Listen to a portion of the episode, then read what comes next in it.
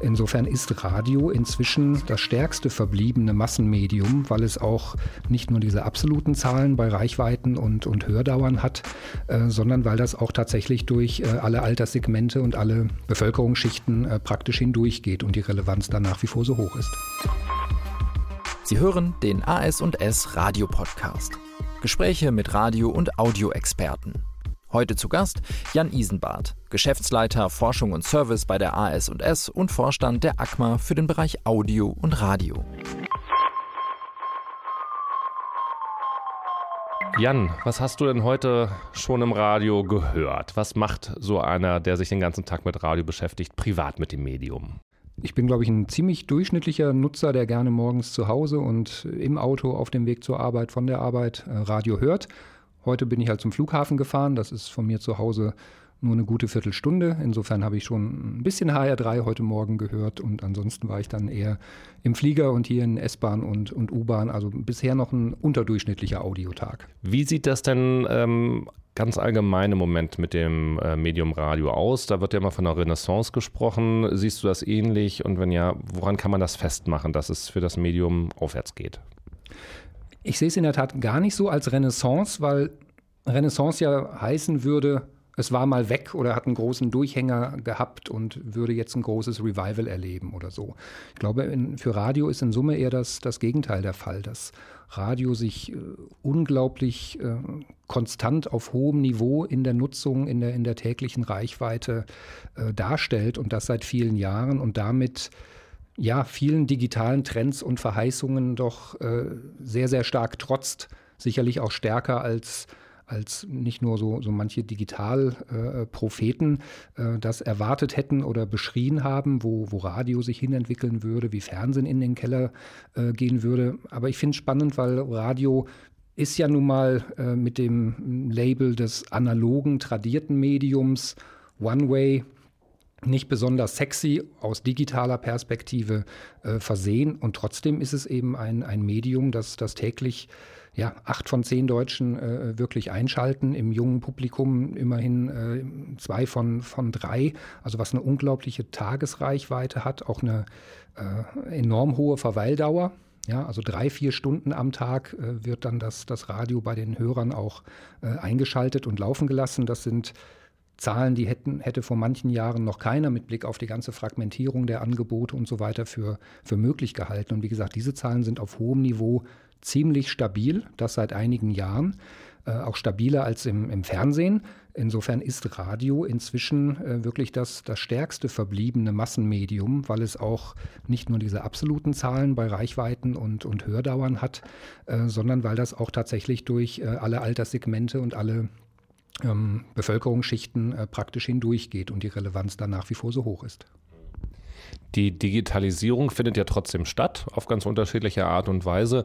Wie macht sich das denn da jetzt bemerkbar? Sieht man denn, du hast die jungen Leute angesprochen, die ja sonst immer bei digitalen Entwicklungen relativ gut mit dabei sind. Sieht man bei denen denn da jetzt schon einen Trend, dass das doch von was anderem übernommen wird oder dass sie plötzlich Radiogewohnheiten im digitalen Bereich entwickeln? Also es gilt absolut, je jünger das Publikum, desto affiner für digitale Angebote, auch im Audiobereich.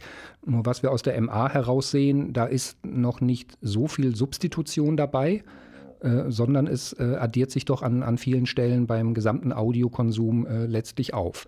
Und ganz wichtig, da ist eine schöne Dynamik drin in der Entwicklung von Online-Audio. Ich erwarte auch, dass die die nächsten Jahre noch ähm, fröhlich weitergehen wird.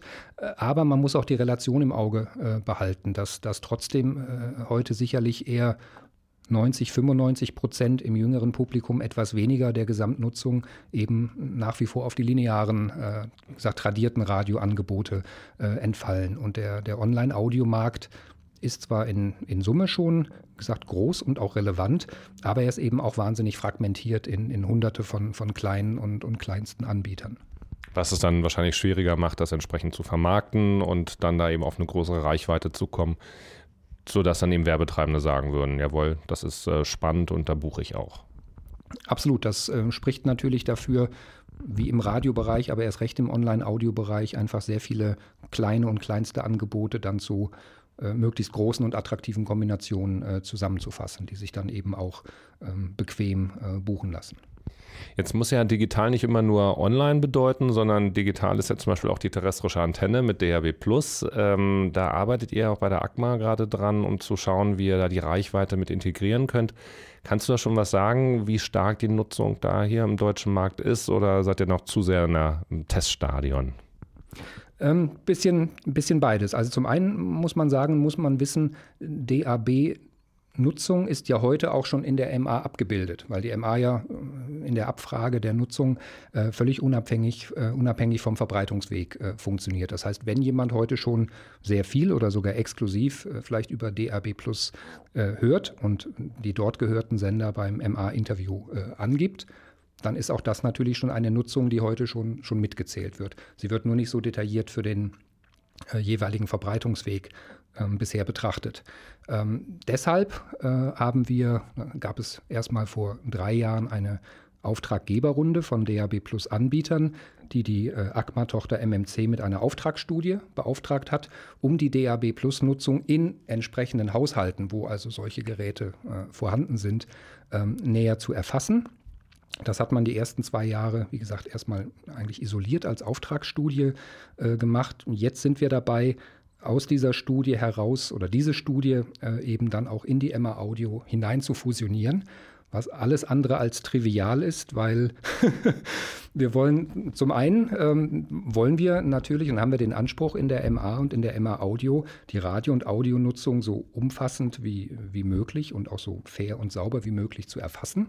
Ähm, da glauben wir schon, ähm, dass äh, wir DAB Plus bisher einfach nicht vollumfänglich durch die normalen äh, Interviews abdecken. Deshalb gehen wir jetzt eben mal in die Empfängerhaushalte, um zu schauen, was dort an Nutzung äh, anfällt.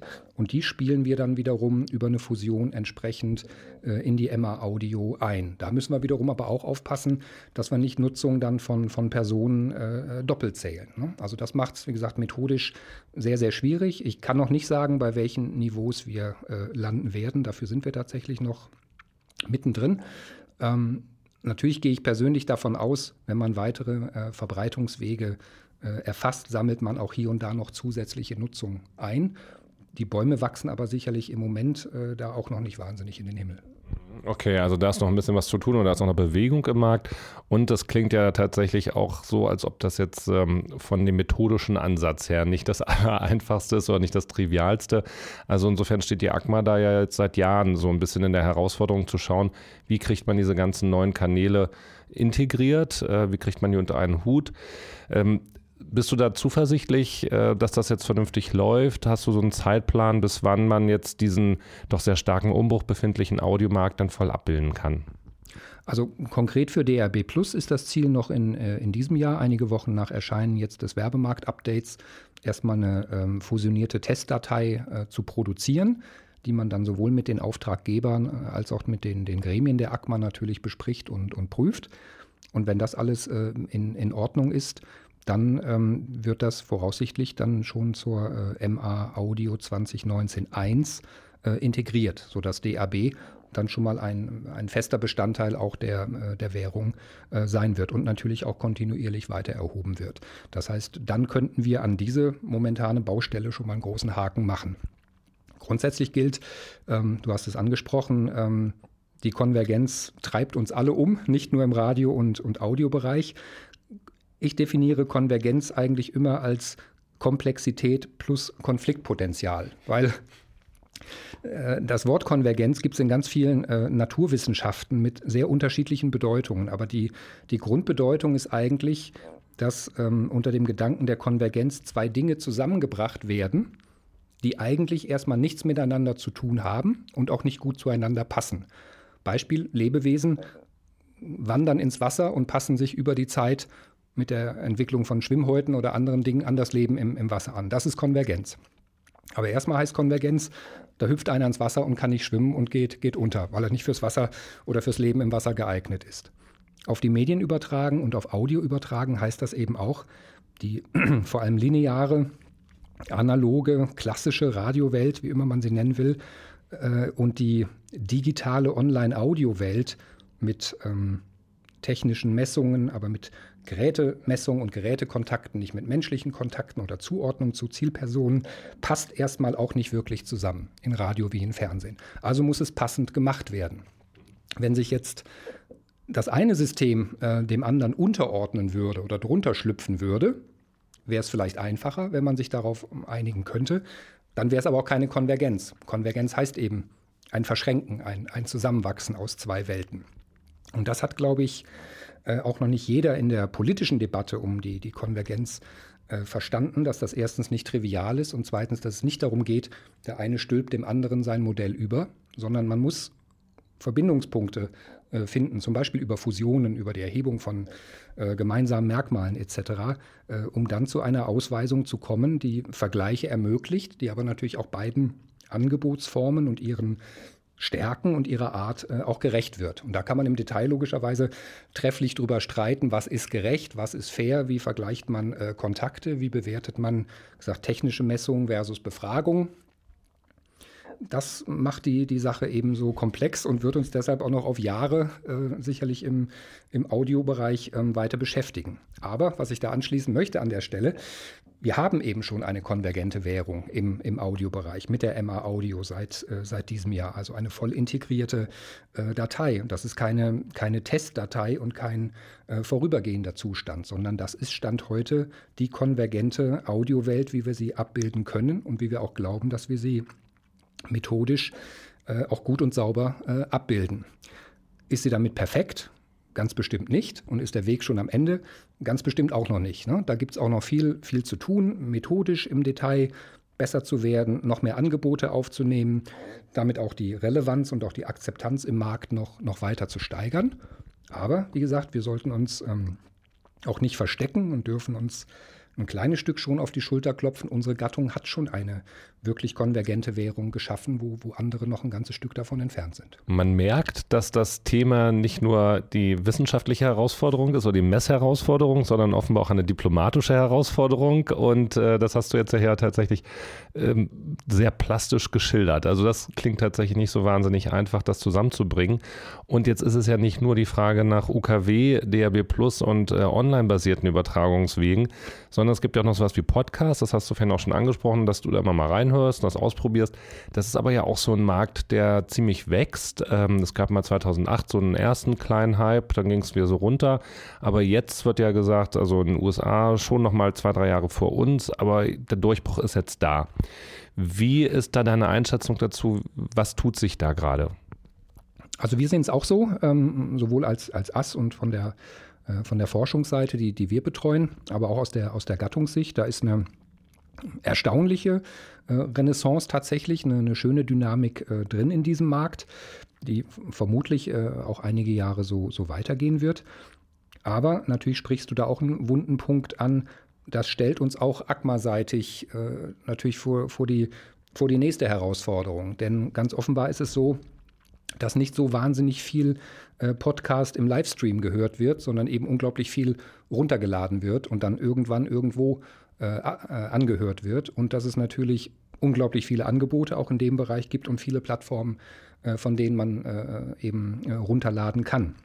Und hier haben wir dann äh, ganz schnell wieder das messtechnische Problem. Natürlich können wir Downloads zählen und aggregieren. Damit sind wir aber auch erstmal wieder sehr, sehr weit von Personendaten und, und Nutzerstrukturen etc., die wir natürlich für die Mediaplanung äh, brauchen, äh, entfernt. Also das Thema ist sicherlich auch ähm, auf der To-Do-Liste, aber es hat äh, auch angesichts der, der eben schon geschilderten aktuellen Themen und Herausforderungen jetzt äh, MA-seitig, ACMA-seitig äh, auch noch nicht die, die ganz große Brisanz. Aber es ist keine Frage, dass wir uns auch darum kümmern müssen.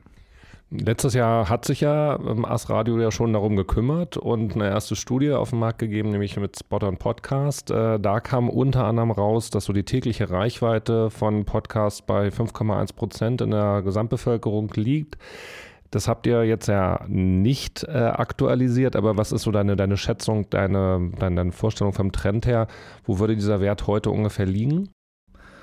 Schwierige Frage. Würde ich, würde ich auch ungern spekulieren. Auch diese, diese äh, 5% Reichweite sind sicherlich ein Annäherungswert, den würde ich jetzt nicht in direkte Relation auch zu der Radioreichweite aus der MA äh, setzen wollen. Lassen wir es mal dabei, äh, dass, wir, dass wir wirklich da eine, eine, schöne Dynamik von, von Jahr zu Jahr sehen. Das zeigen auch ähm, verschiedene Studien. Und ähm, vielleicht gehen wir auch im nächsten Jahr, nachdem wir uns jetzt ja aktuell um, um Werbewirkung bei Podcasts gekümmert haben, vielleicht gehen wir nächstes Jahr dann sozusagen in Nachfolge der äh, letzten Studie erstmal wieder in den Markt rein und die Nutzerstrukturen und die, und die Zahl der Nutzer. Und dann werden wir mit Sicherheit ein, ein ordentliches Wachstum sehen. Da sind wir jetzt schon gespannt. Äh, dann sortieren wir nochmal. Also letztes Jahr wurden die, die Hörerschaften und das Nutzungsverhalten von Podcasts untersucht in Spot on Podcast 1. Jetzt also, du hast es angedeutet, Spot on Podcast 2. Da geht es um Werbewirkung. Ähm, großes Thema natürlich für alle Werbetreibenden, die denken, okay, da tut sich was, das ist ein innovativer Kanal, da will ich mit meiner Werbung rein. Welche Möglichkeiten gibt es denn da eigentlich, äh, da sinnvoll Werbung zu treiben?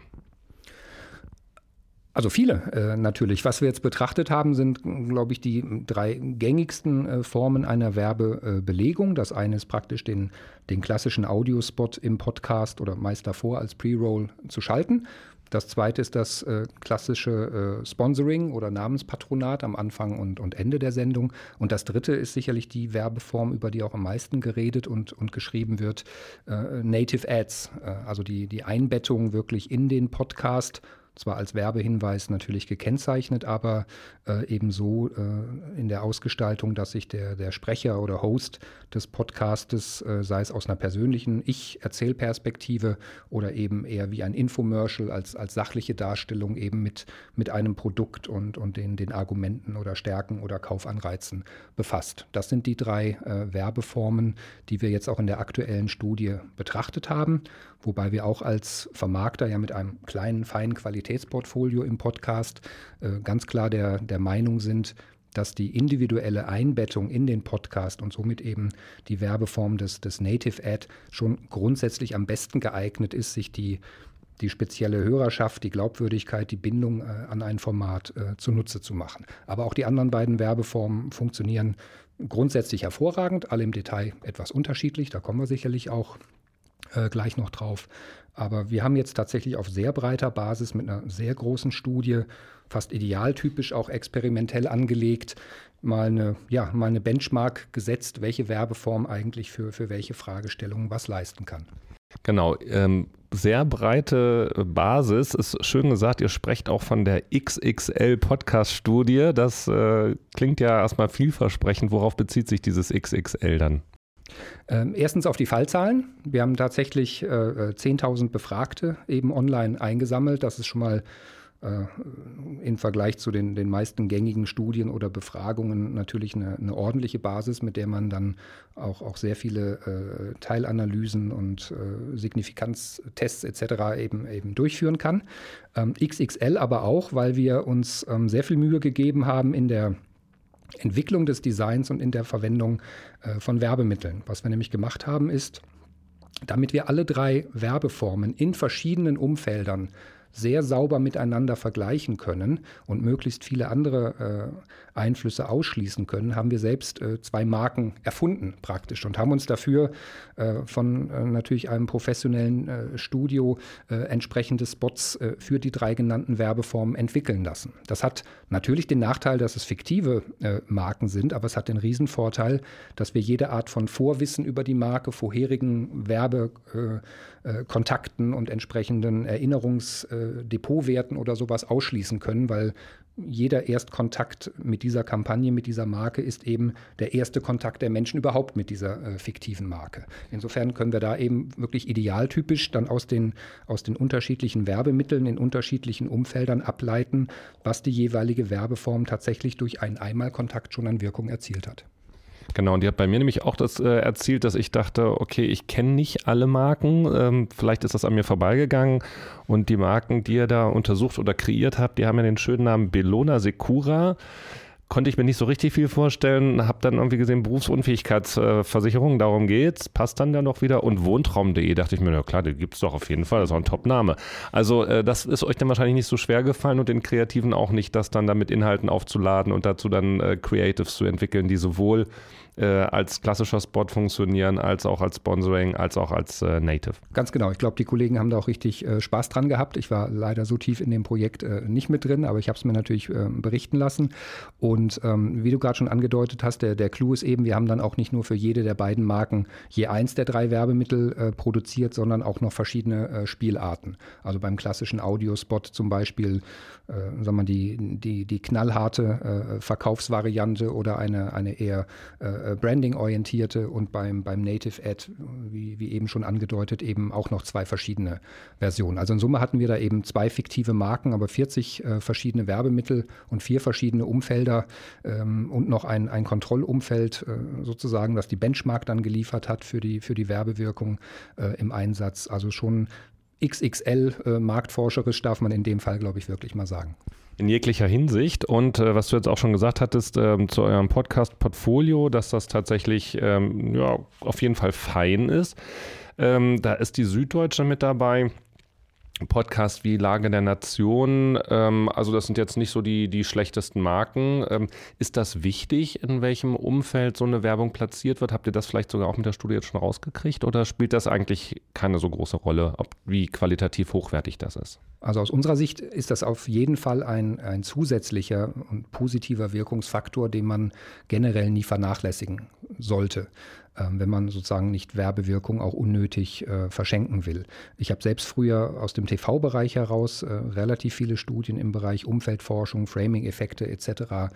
Äh, mitbegleitet und insofern würde ich schon ziemlich sicher sagen, dass das redaktionelle, programmliche Umfeld äh, einen signifikanten Einfluss auf die Wahrnehmung und Wirkung der Werbung, die darin eingebettet ist, haben kann und in vielen Fällen auch hat steht relativ klar fest. Wie groß der im Einzelfall ist, darüber kann man streiten. Da gibt es auch unterschiedliche Ergebnisse. ich denke immer, ähm, Werbewirkung, maximale Werbewirkung ist ein, ein additiver Prozess. Und wenn man das Thema Umfeld ganz draußen lassen würde, verschenkt man schon mal ein gewisses Wirkungspotenzial.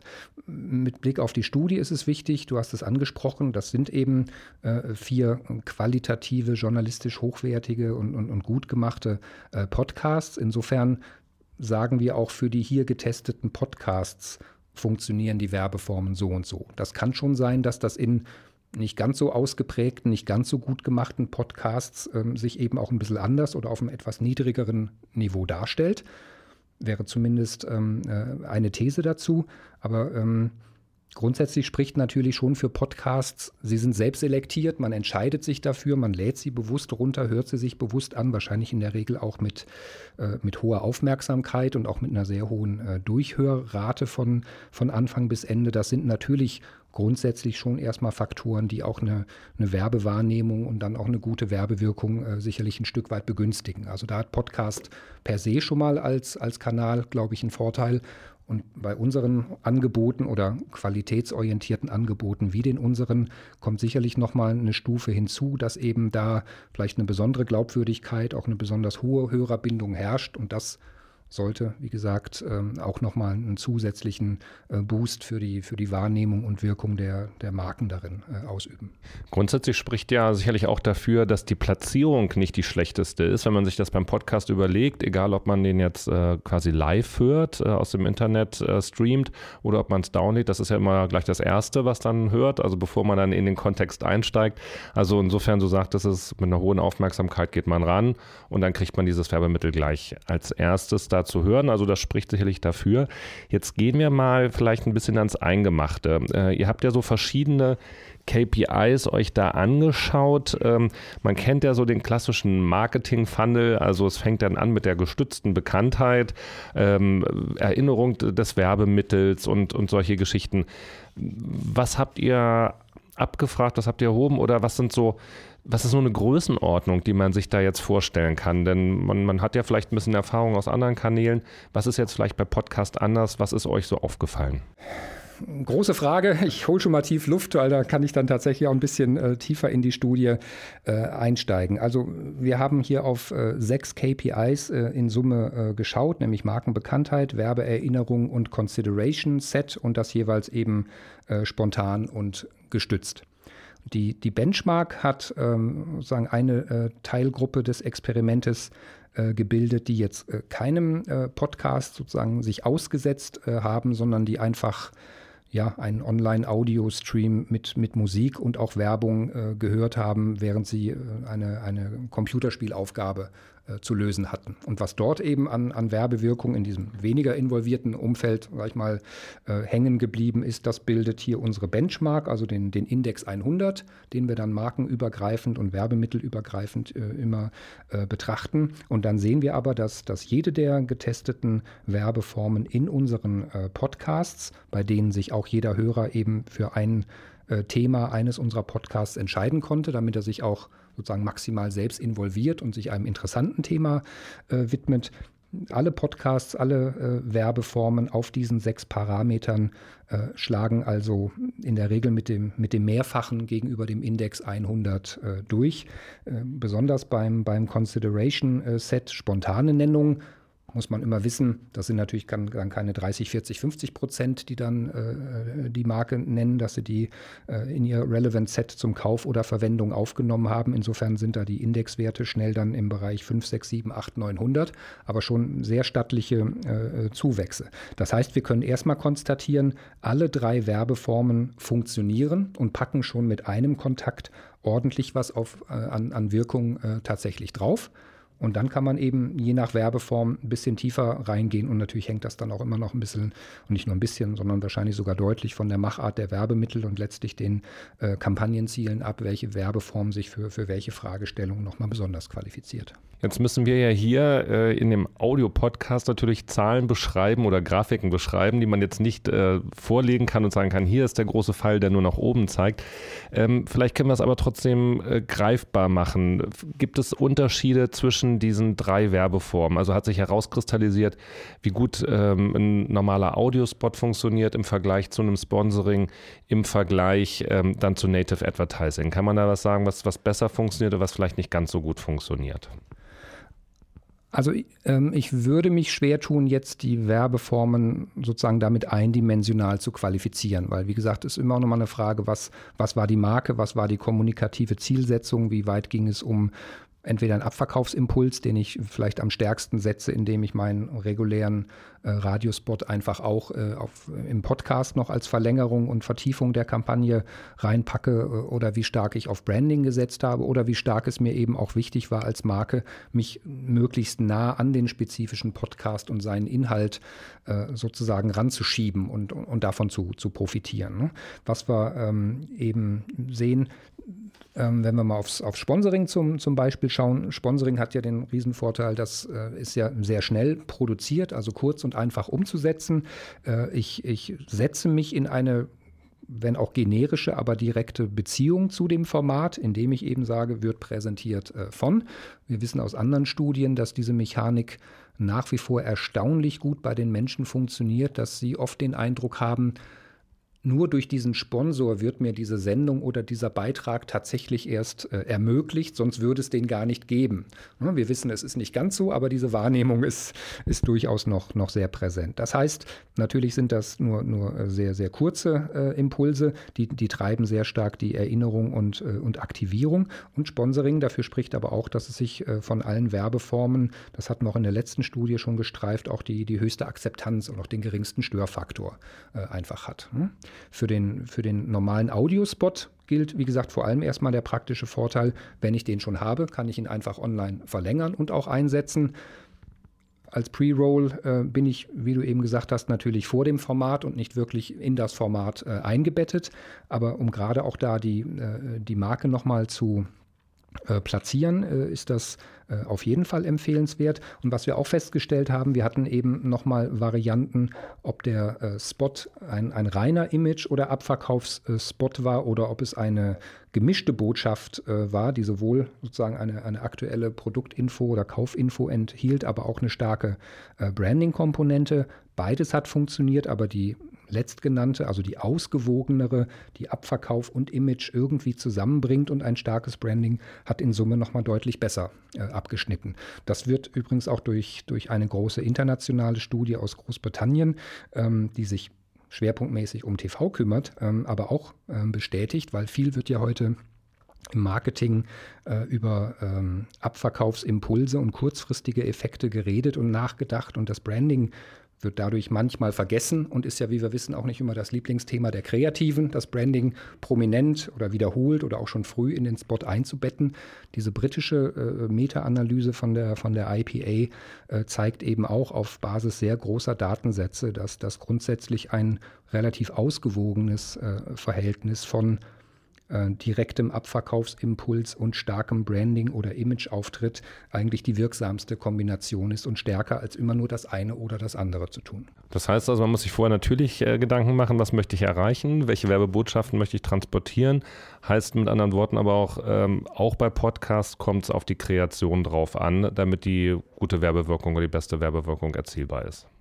Absolut. Ich glaube, nichts kann äh, erstmal eine, eine gute und durchdachte äh, Kreation ersetzen. Und das, ich, ich würde auch sagen, der Einfluss des Umfeldes kann und wird in der Regel nicht größer sein als das, was das Werbemittel natürlich erstmal aus sich selbst heraus leistet äh, und auch leisten soll. Oder umgekehrt, wenn die Kreation schon nicht passt und nicht verstanden wird, nicht klar genug ist, nicht klar genug zur Marke passt, dann kann wahrscheinlich auch das Umfeld am Ende des Tages oder der Werbedruck noch ein bisschen Schadensbegrenzung betreiben, aber äh, auf jeden Fall nicht die, die optimale Werbewirkung äh, erzielen. Insofern äh, ganz klar, die erste Frage ist immer, wo, wofür steht die Marke, was ist die Zielsetzung der, der aktuellen Kampagne eigentlich und wie setze ich das um? Und dann kommt erst die Frage, wo platziere ich das am besten, um, um da die maximale Wirkung rauszuholen. Was ich noch interessant fand, ich habe ja auch schon mal ein bisschen reingeschaut in die Studie, ist dieser Punkt äh, bei den äh, Native Ads, also bei dem, was man ja sagt, so möglicherweise an der Grenze zur Schleichwerbung oder es ist so integriert, weil natürlich der, der Host der Show trägt diese Werbung vor. Und da ist das Ergebnis ja, dass Native Ads, die also als Werbung zu erkennen sind, besser performen als True Natives, äh, die also nicht angekündigt sind. Wie erklärst du dir das, dass also so eine, ja, dann doch hammermäßige Werbung oder deutlichere Werbung besser funktioniert als eine, die schleichender sich äh, bei dem Nutzer festsetzen soll? Also wir fanden das zunächst mal gar nicht so überraschend. Wir hatten da allerdings auch keine äh, Prädisposition. Aber du hast natürlich völlig recht, wenn man heute über Native äh, redet und liest, geht es erstmal um dieses, was oft True Native äh, genannt wird, möglichst natürlich äh, dem, dem Podcast-Sprecher zugeordnet, der erzählt, gestern ist meine Heizung ausgefallen oder hier im Studio und jetzt habe ich mich um dies und, und, und das gekümmert. Ähm, und wie gesagt, auch das funktioniert ja, auch, auch in unserem äh, Test, aber es funktioniert nicht ganz so gut wie die vielleicht etwas, erstmal etwas unsexy klingende Variante mit, mit ein bisschen mehr Distanz, aber mit ein bisschen mehr sachlicher Argumentation äh, rund um das äh, Produkt. Warum überrascht uns das nicht so sehr gut als, als ARD-Vermarkter? Äh, haben wir ja sozusagen Qualität und Faktenorientierung äh, in unserer DNA. Da glauben wir sowieso dran, dass das immer eine, äh, eine gute Idee ist. Und ähm, ich kann es jetzt nicht, nicht wirklich tief ähm, psychologisch begründen, weil uns die Studie natürlich über das Warum äh, hier nicht ähm, so viel verrät. Ähm, aber du hast eben das, die Komponente Grenze zur Schleichwerbung und, und Glaubwürdigkeit schon, schon angesprochen. Also natürlich sind wir für eine klare Kennzeichnung von, von jeder Werbeform, um das, äh, um das klar zu betonen. Ich könnte mir aber schon vorstellen, wenn ich jede Woche einen, einen Podcast oder den gleichen Podcast äh, höre und in der einen Woche erzählt mir der, der Sprecher leidenschaftlich und auch durchaus glaubwürdig eben von seiner Suche nach einer Krankenversicherung und nächste Woche nach einer Haftpflichtversicherung und nächste Woche nach einem neuen, äh, was auch immer, äh, Handwerker vielleicht oder einer Handwerkervermittlungsplattform. Das kann natürlich in Summe dann, dann schon auch irgendwann schwierig werden in, in, in puncto Glaubwürdigkeit. Wenn ich mir aber trotzdem den, den Sprecher, seine Kompetenz, die Bindung an ihn äh, zunutze mache, aber ihn jetzt gar nicht zwinge, sich in den Mittelpunkt einer Produktgeschichte zu stellen, sondern wenn man das eher nett einzubetten, aber zu sagen, übrigens, äh, habt ihr schon mal über Berufsunfähigkeitsversicherung nachgedacht? Was spricht dafür? Wo kann man sich weiter informieren und so weiter? Das scheint einfach äh, ein gutes Paket äh, zu sein. Liegt vielleicht auch daran, wäre noch eine These, dass ich eben bei, bei vielen Podcasts, zumindest bei unseren, ja eben sehr informationsorientiert unterwegs bin. Also auch da hätten wir wieder einen Umfeldeinfluss und dass, dass, dass der Hörer einfach faktische Informationen äh, an der Stelle noch, noch mehr zu schätzen weiß als eine ja, mögliche äh, Pseudo-Faktenlage, die, die, den, die den Sprecher so ein bisschen in, in eine Rolle auch, auch zwingt, die ja mal mehr, mal weniger äh, gut äh, darstellen kann. Also wir haben eingangs gesagt, das geht um eine, äh, die Studie ist eine XXL-Podcast-Studie. Jetzt müssen wir das XXL auf XXS mal reduzieren, um zu sagen, was sind denn jetzt äh, die klaren Ergebnisse? Also um jetzt nochmal das so ja, zu fokussieren, was vielleicht für Werbetreibende besonders interessant ist. Was können die Werbetreibenden aus dieser Studie mitnehmen? Was ist deine Botschaft an sie aufgrund der Ergebnisse? Jetzt bin ich natürlich fast als Verkäufer äh, gefordert, aber ich versuche. Das, das ist legitim. Ja, gut. Also wir können erstmal mit gutem Gewissen aus unserem Portfolio äh, heraus und dieser Studie heraus äh, formulieren, Podcast-Werbung wirkt. Äh, Punkt. Egal erstmal, äh, welche Werbeform ich, äh, ich nutze und auch egal, ob ich die Tonalität ein bisschen mehr nach rechts oder, oder links drehe. Jede der drei getesteten Werbeformen, der klassische Audiospot, das Sponsoring, die, die beiden Native Ad-Varianten ähm, wirken deutlich stärker nach nur einem Kontakt als eben unsere sag ich mal, Hintergrund nebenbei Audio äh, Benchmark. Das ist schon mal eine äh, hervorragende Botschaft. Und wie ich eben ausgeführt habe, je nach, nach Kampagnenzielsetzung, äh, Markenstärke, Affinität zu dem Podcast-Thema oder wie stark ich mich da einbetten will, kann ich eben mit, mit der richtigen äh, Werbeform dann nochmal richtig punkten und, und das Mehrfache wirklich an Wirkung aus einem einzigen Kontakt schon gegenüber sozusagen dem, dem, dem Index 100, der Benchmark, äh, rausholen. Das hat insofern schon natürlich einen gewissen Baukastencharakter. Das heißt, man kann sich als Werbungtreibende, als Agentur äh, die Studie jetzt in, in Kürze natürlich runterladen oder zuschicken und präsentieren lassen und, und kann dann äh, nochmal für jede Werbeform nachvollziehen, was wo besonders dafür spricht und kann die Wirkungsniveaus so miteinander zu vergleichen. Jetzt kommt der Disclaimer. Natürlich ist das kein starrer oder garantierter Baukasten, mach es genau so für diese und, und jene Werbewirkung. Dafür, wie gesagt, ist immer auch die Marke und das Werbemittel und die Kampagnenzielsetzung zu, zu individuell und zu wichtig, als dass man das jetzt äh, über einen Kamm scheren könnte. Aber ich glaube, dass wir damit nicht nur ein allgemeines gutes Wirkungsargument und damit ein gutes Gefühl für Werbung im, im Podcast-Umfeld äh, unserer Marken geschaffen haben, äh, sondern dass, dass man da schon äh, jetzt als Markenverantwortlicher deutlich tiefer einsteigen kann und auf die verschiedenen verschiedenen KPIs schauen kann, sagen kann, was ist mir wichtig, welche Werbeform liegt mir vielleicht mehr oder passt mehr äh, zu welcher Marke und dann, dann kann man sich mal, mal rantasten. Und natürlich sind wir selbst äh, sehr daran interessiert, ähm, dann auch in, in Zukunft mit möglichst vielen, sag ich mal, Live-Kunden und echten Kampagnen, die hoffentlich dann auch mal in verschiedenen äh, Werbeformen äh, vorliegen, äh, auch, die, auch die Wirkungsforschung noch weiterzuführen. Mit diesem Aufruf äh, an die Werbetreibenden gehen wir dann an der Stelle raus. Vielen Dank, Jan Isenbart, für das Gespräch. Wir haben festgestellt, also der Audiomarkt ist extrem in Bewegung. Es wird viel beforscht, sowohl was die Reichweitenforschung betrifft, Richtung äh, ACMA. Die neuen Audiowege müssen mit berücksichtigt werden, damit man das vernünftig abbilden kann und äh, klare, zuverlässige Zahlen da sind. Und wir sind einen Schritt weiter beim Thema Podcast mit der AS-Radiostudie äh, Spot on Podcast Teil 2. Und da hast du eben ja zum Abschluss Abschluss noch schön dargestellt, welche ja, Gewinne, welche Werte man daraus ziehen kann, die belegen, dass Podcast tatsächlich äh, ein ja, veritables Audiomittel ist und Werbemittel vor allen Dingen auch an der Stelle. Also nochmal besten Dank. Sie hörten den AS&S Radio Podcast. Zu Gast war Jan Isenbart, Geschäftsleiter Forschung und Service bei der AS&S und Vorstand der ACMA für den Bereich Audio und Radio. Das Gespräch führte Dr. Lars Peters. Correct.